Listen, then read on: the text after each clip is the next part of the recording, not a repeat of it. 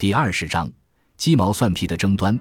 玛丽女王当年废除了父亲亨利八世的国王至高权法案，随后当伊丽莎白女王继位时，英国基本上依然是个在教皇管辖下的天主教国家。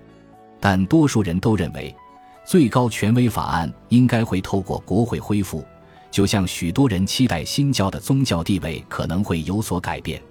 自从伊丽莎白女王继位后。就针对重要的宗教议题做出许多暗示，而这些暗示让许多人相信英国将会再度脱离天主教会。至于伊丽莎白女王的考虑，则在于英国的教会只能有一个领导人，这个人一定要是国家领导人。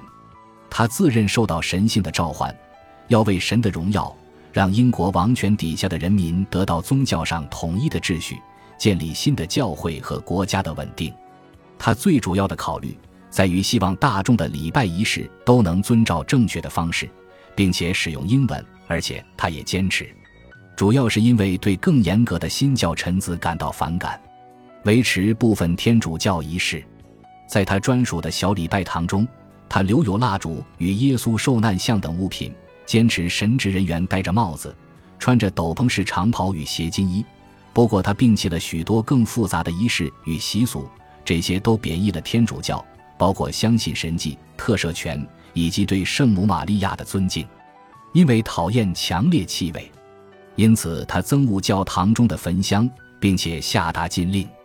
然而，清教徒依然时常抱怨他对宗教的态度。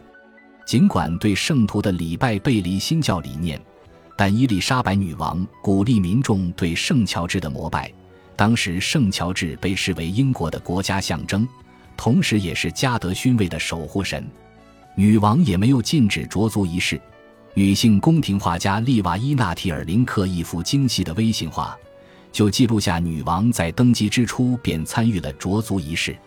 伊丽莎白女王也恢复了触摸皮肤肿瘤患者的传统，也就是所谓的国王的触摸。在中世纪时，这个仪式她的先祖们已经执行了有三世纪之久。他非常看重自己在这个仪式中激进神秘的地位，下定决心将手放在患者身上的患部，希望能达到治疗的效用。他严格限制自己上礼拜堂的次数，大约是每周日一次，以及在四旬大斋期，每次上教堂他一定穿黑色的衣服。尽管在他的任期中严重压迫了天主教，但伊丽莎白女王其实一点也不讨厌天主教。他甚至欢迎拒绝服从他的贵族进入宫廷，有时还会到他们家中拜访。他也会雇佣天主教徒，包括作曲家威廉·伯德都住在宫廷中。若天主教徒展现对他的忠诚，必定会让他欣喜不已。这样的场景当然也时常出现。一次出巡时，一名男子上前大喊：“女王万岁！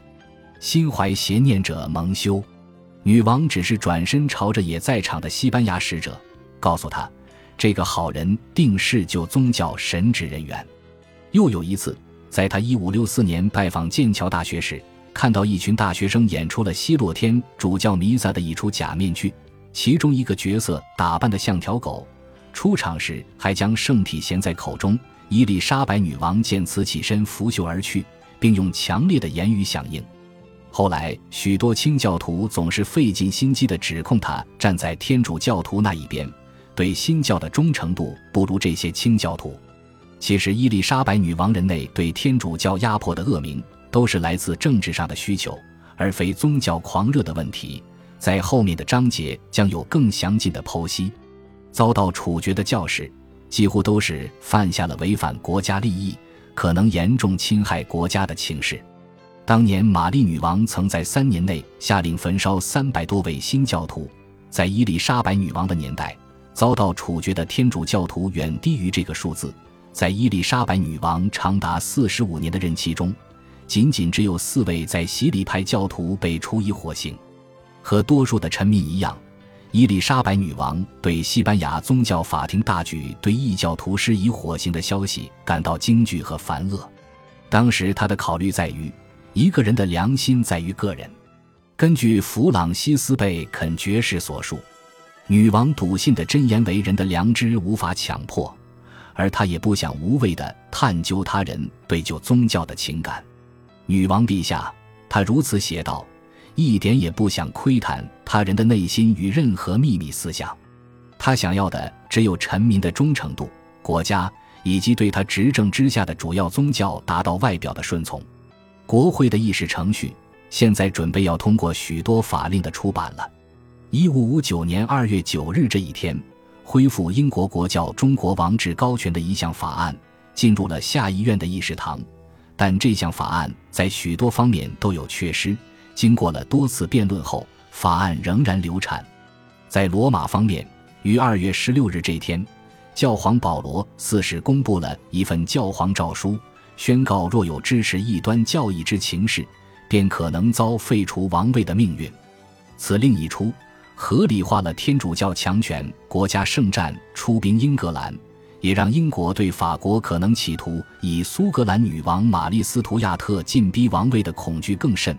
同时，也测试了伊丽莎白女王麾下天主教臣民的忠诚度。当时，伊丽莎白女王坚持中间路线。新教信仰成为英国既定的宗教，同时他打着谨慎、和解与温和的旗帜。为了不冒犯欧洲的天主教盟国，他们必须行事小心，当然也绝对不能采取激进手段。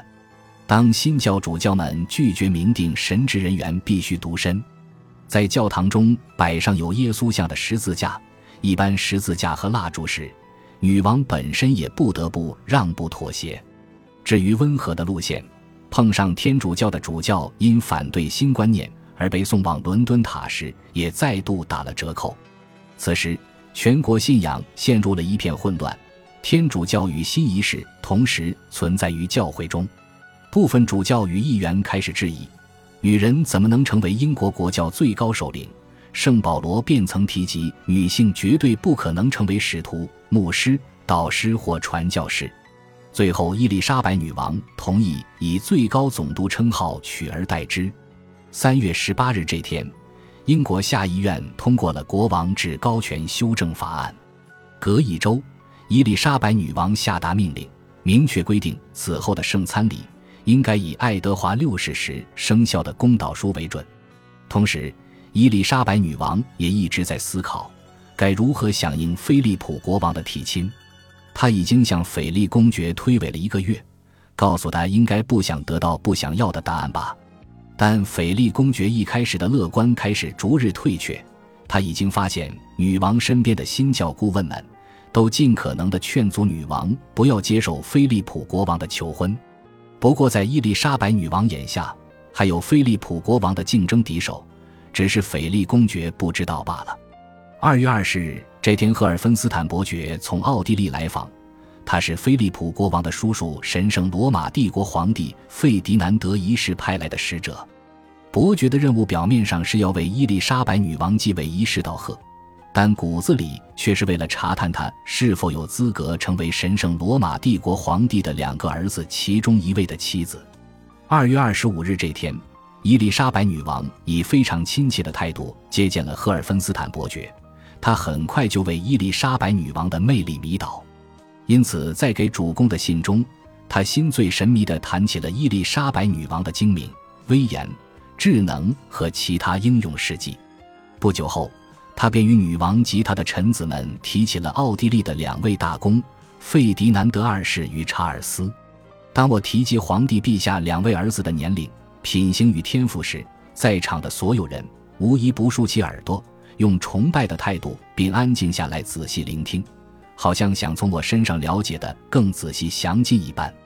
他们可能认为，您的其中一位儿子很快将成为女王陛下的配偶，能够管他，也统治整个英国。伊丽莎白女王尖锐地问赫尔芬斯坦伯爵：“是否有事情想要私下报告？”但他却含糊带过。英国的臣子们也许并不知道菲利普国王提亲的事。这件事当时还是个秘密，而他还是正式提了亲。但他下令，除非事情有了眉目，不然不要有进一步的动作。神圣罗马帝国的君主只要求赫尔芬斯坦伯爵一定要回报一件事情，那就是伊丽莎白女王的宗教信仰。年龄较长的大公费迪南德是非常虔诚的天主教徒，就算弟弟查尔斯对宗教的热诚度较低，他也绝对没有任何异教倾向。赫尔芬斯坦伯爵仔细观察了伊丽莎白女王，且小心翼翼地向她的臣子探寻，接着向主公回报：就我的观察，我并没有发现任何与传统天主教信仰脱轨的行为。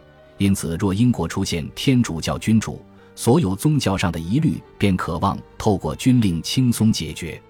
然而，他并没有完全被宫廷外表展现的宗教气氛说服，因为伊丽莎白女王在宗教议题上的态度实在是高深莫测。他似乎一方面保护着天主教信仰，但同时又没有完全谴责，或于外在表现出拒绝宗教改革的倾向。因此，他决定再等一阵子，观察是否会有新的迹象。感谢您的收听，喜欢别忘了订阅加关注，主页有更多精彩内容。